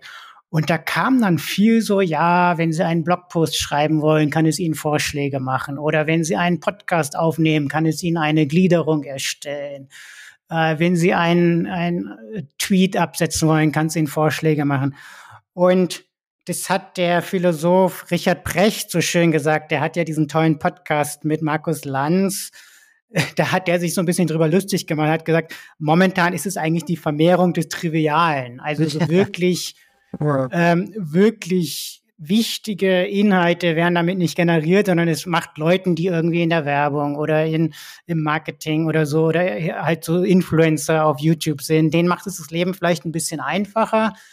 Aber sehe ich das jetzt, also ich will jetzt auch nicht der Typ sein, der ähm, damals gesagt hat, ja, der Computer ist dafür gut, dass man ähm, Kochrezepte abspeichern kann, aber andere Einsatzgebiete gibt's nicht. Äh, der Typ will ich jetzt auch nicht sein. Ich bin mir sicher, dass es da tausend Möglichkeiten geben wird. Äh, du hast gerade eine Sache angesprochen, vielleicht ist es auch da, das, wo dann die Richtung hingeht, dass es dann auch in Photoshop zum Beispiel verwendet werden kann, so eine KI, um Bilder zu editieren. Also, dass es dann auch in anderen Programmen irgendwie mit eingebettet wird. Aber sehe ich das richtig, dass jetzt sozusagen ChatGPT, wie es jetzt ist, eigentlich noch nicht so wirklich im Arbeitsalltag eingesetzt werden kann? Wie, wie siehst du also, das? Also man kann das einsetzen im Arbeitsalltag und natürlich muss man da immer kritisch die Texte sich ansehen. Es kann auf jeden Fall helfen. Also vor allem bei äh, also ich meine, GPT-3 schon äh, haben sehr viele Schriftsteller, Schriftstellerinnen benutzt, um äh, Schreibblockaden zu bewirken. Diese Angst vor dem weißen Blatt, das kennt, glaube ich, jeder, äh, der schreibt. Und mit GPT-3 konnte man das ganz schnell umgehen, indem man nach Ideen gefasst hat. Und das war so eine Art, nicht im Sinne von, ja, wir sind, wir Menschen haben keine Ideen mehr und jetzt KI uns was bieten, sondern es war eine Art Eisbrecher sozusagen. Also Ideen zu liefern Beispiel. Ich finde, man kann auf jeden Fall ChatGPT so als ja, also Ideenlieferant äh, benutzen, vielleicht äh, als ähm, Möglichkeit, die eigenen Ideen zu umformulieren. Ich nutze das zum Beispiel, wenn ich schreibe, das funktioniert viel besser als Google zum Beispiel. Äh, ich suche nach einem Fremdwort oder nach, ein, nach einem Begriff, das mir auf der Zunge hängt, aber ich kann mich nicht erinnern, wie das heißt. Und dann schreibe ich das um in ChatGPT, wie heißt der Begriff, wenn das und das so und so bezeichnet wird, und dann kommt sofort diese Antwort. Wenn ich das bei Google zum Beispiel schreibe, dann muss ich noch weiter googeln und also das erleichtert auf jeden Fall die kreative Arbeit. Es internimmt aber keine Arbeit. Also äh, das sage ich auch immer, KI wird nie Menschen ersetzen. Es wird nur ihre Fähigkeiten ergänzen. Aber ersetzen wird es nie. Auch zum Beispiel diese Angst, dass KI dann alle kreativen Jobs killt und alle Bilder machen, alle Texte schreibt, ist völlig überzogen, weil bei dieser Datenvision vergisst man sehr gerne, wer am Ende dieser Kette steht, und zwar äh, der Rezipient, der Leser.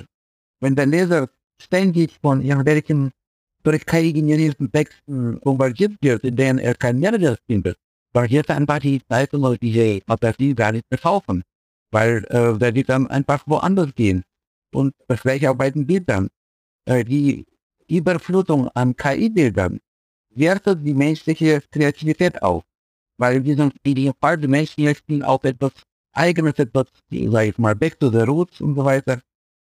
Von daher, KI wird nie menschliche Kreativität vernichten, vor allem alleine diese Idee, dass die menschliche Kreativität von einer Maschine nicht werden kann, die misst der menschlichen Kreativität ziemlich äh, kleinen Wert bei zu sagen. Ich meine, äh, was ist das für Kreativität, die durch eine Maschine werden kann? Nicht möglich. Ähm, aber auf jeden mhm. Fall, mhm. ich denke, es wird viele Jobs verändern. Es wird neue Jobs schaffen. Äh, es ist wie bei, ähm, wie bei, bei jeder äh, Revolution eigentlich. Jetzt leben wir innerhalb der vierten industriellen Revolution, die jetzt richtig ihren Lauf genommen hat, die Kalten. Und viele müssen Neues lernen. Aber es ist nicht, dass wir am Ende äh, Millionen von Arbeitslosen haben und irgendwelche Maschinen alles für alle erstellen. Sehr guter Punkt, ja. Ähm, ich würde noch mal kurz den, den Bogen zurückspannen, noch mal kurz zu Florians Eingangsfrage wegen unserem Arbeitsalltag und äh, möchte vielleicht auch mal kurz hier ein Beispiel bringen, wo ich jetzt auch schon ChatGPT wirklich eingesetzt habe, um mir wirklich sehr viel Arbeit zu ersparen, nämlich beim Schreiben von Executive Summaries für meine eigenen Dokumente. Das heißt, ähm, stell dir vor, man hat ein zehnseitiges Dokument geschrieben und zum Schluss kommt ja noch diese Herausforderung, nochmal das Ganze so gut zusammenzufassen, dass man in wenigen Zeilen nochmal die Essenz von dem Dokument hat. Und es ist tatsächlich gar keine triviale Aufgabe die eigentlich viel Zeit kostet. Und äh, tatsächlich lässt sich sowas mit ChatGPT ziemlich elegant lösen, weil man quasi als Input sein gesamtes Dokument gibt und sagt, bitte ChatGPT, schreib mir hierzu eine Executive Summary. Ich war, war wirklich, ich war wirklich überrascht, wie gut diese Executive Summary war und wie viel Zeit mir das Ganze dann doch gespart hat. Mhm. Das ist jetzt interessant. Also das eine verstehe ich mit dieser mit diesen kreativen Aspekten, ähm, was du erzählt hast, Vladimir. Und das, was du jetzt gesagt hast, Alex, verstehe ich auch, dass man seinen eigenen Input gibt und sich den nochmal umschreiben lässt. Wo ich mir halt noch so ein bisschen Gedanken mache, ist halt bei all so Sachen, wo es dann um Fakten geht. Das haben wir ja vorhin auch schon gesagt. Das, da kann man sich nicht immer darauf verlassen, dass dann die Antworten auch richtig sind. Ich habe ja das Beispiel mit der Schuhgröße gesagt. Und das ist aber dann auch doch was in vielen Arbeitsbereichen, da muss man sich halt auch irgendwie drauf verlassen können. Also da sehe ich noch so ein bisschen so die große Hürde, dass es dann auch breit äh, in den Arbeitsalltag einfließen wird. Ist das richtig? Wobei, wie gesagt, Berechnungen sind ja auch nicht äh, Sinn dieses Large Language Models. Das heißt, äh, da, dass Versteh man das für schon, aber ich meine möchte, halt, ist quasi, ist quasi eine falsche Annahme oder eine Annahme, dass man das damit machen könnte, aber es eigentlich gar nicht damit tun kann. Das verstehe ich schon, nur ich möchte ich möchte sagen, dass man halt das eigentlich braucht. Man braucht halt so ein bisschen diese faktische und auch analytische und, und mathematische ähm, Fähigkeit, damit es halt auch breiter äh, angewendet werden kann in verschiedenen ja. Bereichen. Ja, ich denke auf jeden Fall ist es äh, wichtig, die ähm, menschliche Kontrolle behalten. Man kann der KI keine komplette Freiheit geben, etwas zu schaffen, was dann später für die Menschen verwendet werden kann, es sei denn für kreative Zwecke. Also für kreative Zwecke gebe ich in meinen Experimenten der KI auch gerne komplett die Kontrolle ab, damit es ganz neue Sachen kreiert ohne meine Einwirkung, weil das ist dann spannend. Das ist aber natürlich für kreative Zwecke schon äh, ganz anderes als für äh, Berufsalltag. Ähm, da ist es, glaube ich, auch äh, diese Hoffnung des Menschen auf eine, eine Heilmittel sozusagen für alles wird jetzt jetzt die erste von KI. Ähm, ich bin gespannt, ob das irgendwann erfüllt werden wird. Aber jetzt muss man auf jeden Fall das prüfen, was äh, KI schreibt, bevor man das verwendet. Man kann nicht einfach Text generieren und ohne zu überprüfen dann veröffentlichen, weil es ist immer der menschliche Faktor, der da eine wichtige Rolle spielt. Okay, ähm, volle Zustimmung hier. Ähm, Wladimir, wir haben gesehen, dass äh, Microsoft mittlerweile mit 49 Prozent bei OpenAI eingestiegen ist. Ähm, was bringt uns die Integration in Bing, Outlook, Word, Excel und so weiter? Und wie wird auch Google darauf reagieren und seine Produkte entsprechend erweitern? Werden wir ein smartes Gmail sehen? Ja, also ich denke, das wird auf jeden Fall alles revolutionieren, wie unsere Office-Arbeit bis jetzt äh, ausgesehen hat. Äh, ich bin da ganz sicher, dass die neuen Möglichkeiten und unseren Büroalltag, unsere Büroarbeit erleichtern können und unsere Routinenaufgaben übernehmen können. Google wird bestimmt auch seine Produkte erweitern. Äh, ich bin gespannt in welche Richtung, weil bis jetzt alles, was Google an KI so prominent beworben hat, haben sie am Ende doch nicht veröffentlicht oder nicht gezeigt. Zum Beispiel Imagen, äh, die Beatsystem von Google oder äh, andere Systeme, die wurden nur angeteasert, aber es gab keine richtige Lösung, in damit zu arbeiten. Aber ich bin mir sicher, Google wird auch irgendwann nachholen und äh, bald haben wir bei Google auch eine KI-gesteuerte Assistenz, die uns bei Texten erstellen hilft. Vor allem geht es da, glaube ich, in die Routinen für jene Aufgaben. Wenn wir sagen, das System sagt bitte den Termin beim Zahnarzt, äh, ich muss, also, und denke dir irgendetwas auf, ähm, weil dann müssen wir den Text selbst reinschreiben, sondern das System wird das erstellen, abschicken müssen das aber selbst. Okay, äh, Wladimir, wie eingangs schon angesprochen, vor wenigen Jahren war das Ganze ja noch äh, sehr Science Fiction, den Stand, den wir heute bereits erreicht haben. Und nochmal vielleicht ganz kurz dein Ausblick, äh, wo stehen wir in 15 oder 20 Jahren? Das stimmt. Viele Sachen, die vor einem Jahr noch Science Fiction waren, die jetzt Realität. Ähm, aber ich vermute, wir sind jetzt in einer Phase des Experimentierens. Und diese Phase ist sehr intensiv. Sie wird auch viel intensiver mit jeder Woche, mit jedem Tag. Aber am Ende sind wir Menschen dafür verantwortlich, für uns menschlich angepasste Systeme zu schaffen, die uns helfen und uns nicht schaden. Und deswegen, ich denke, ähm, in der Zukunft technisch gesehen ist viel möglich sein, aber wir müssen äh, unsere digitale Kompetenz auf jeden Fall noch weiter daran arbeiten. Äh, bereits in den Schulen äh, müssen wir Digitalkompetenz hervorheben, damit von unserer nächsten Generation jetzt auch wissen, wie das funktioniert, äh, was überhaupt KI ist und so weiter. Deswegen finde ich, äh, dieses Schritt, dass man in Amerika die ChatGPT aus den Schulen verbannt hat, sehr falsch, weil das wäre dann doch eine super Übung zwischen Lehrer und Schüler, ähm, dass ChatGPT ein Text liefert und dann die Klasse versucht rauszufinden, ob das wirklich wahr ist oder nicht.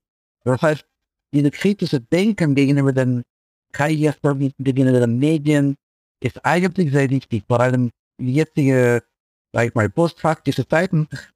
Ähm, ich denke, unsere Menschheit muss noch viel lernen. Aber wenn wir das geschafft haben, fand ich für uns eigentlich äh, das interessante Perspektiven Exploration davon.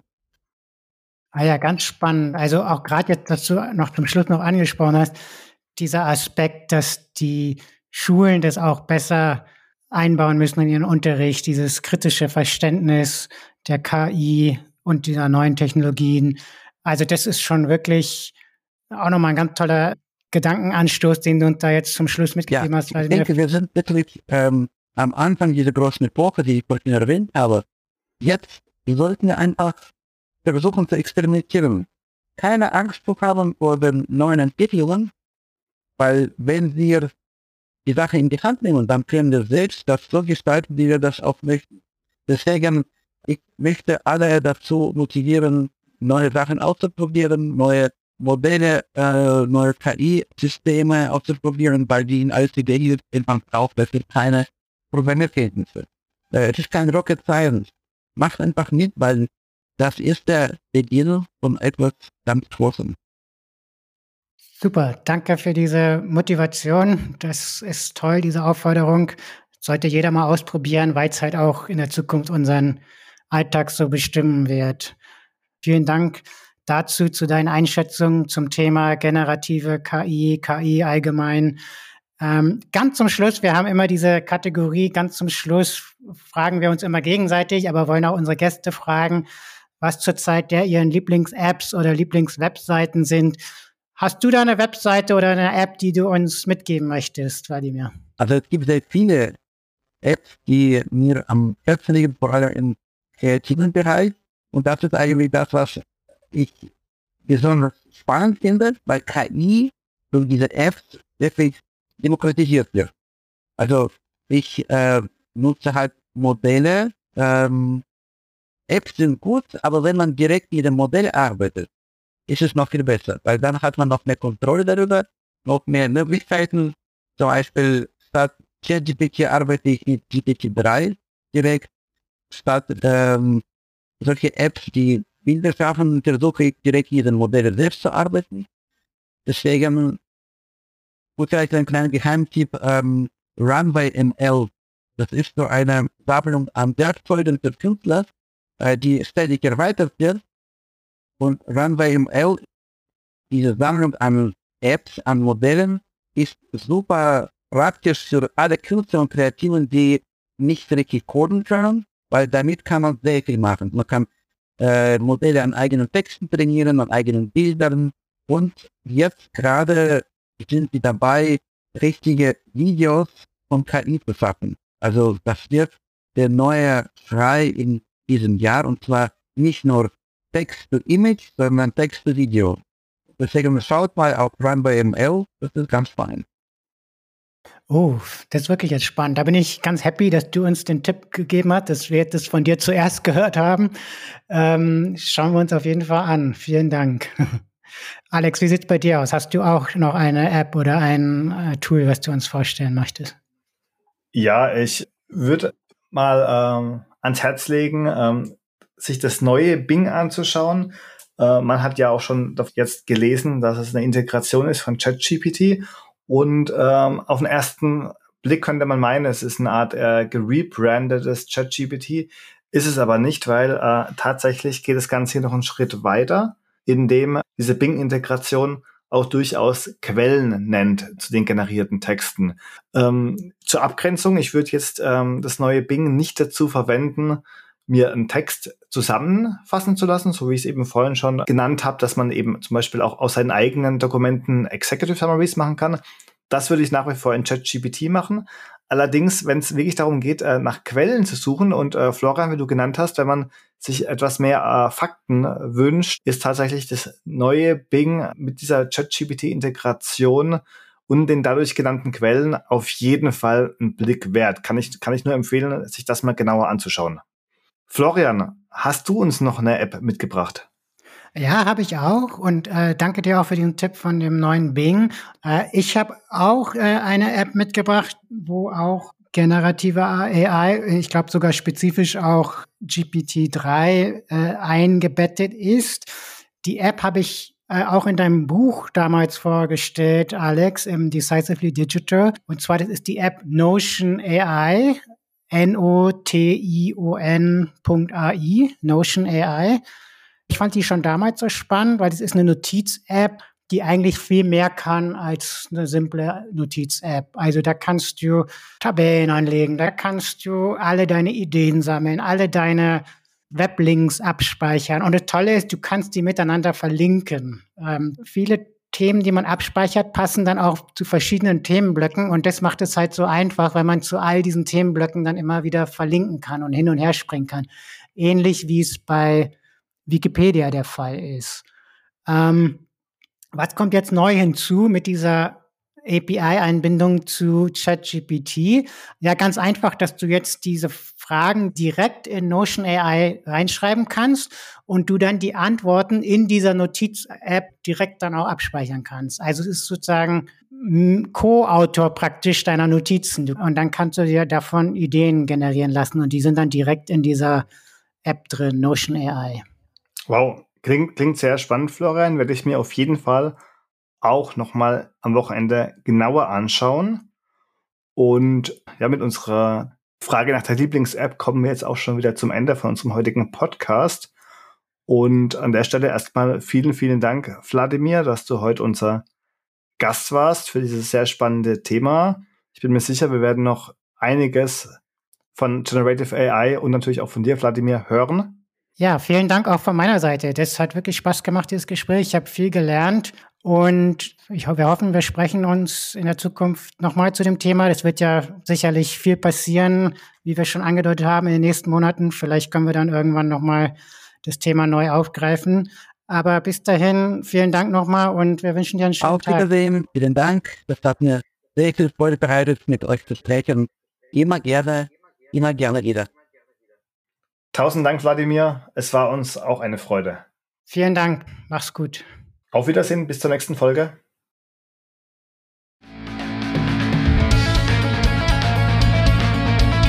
Das war die Digitalisierung und wir. Der Technologie-Podcast mit Alex und Florian. Jetzt abonnieren. Überall, wo es Podcasts gibt.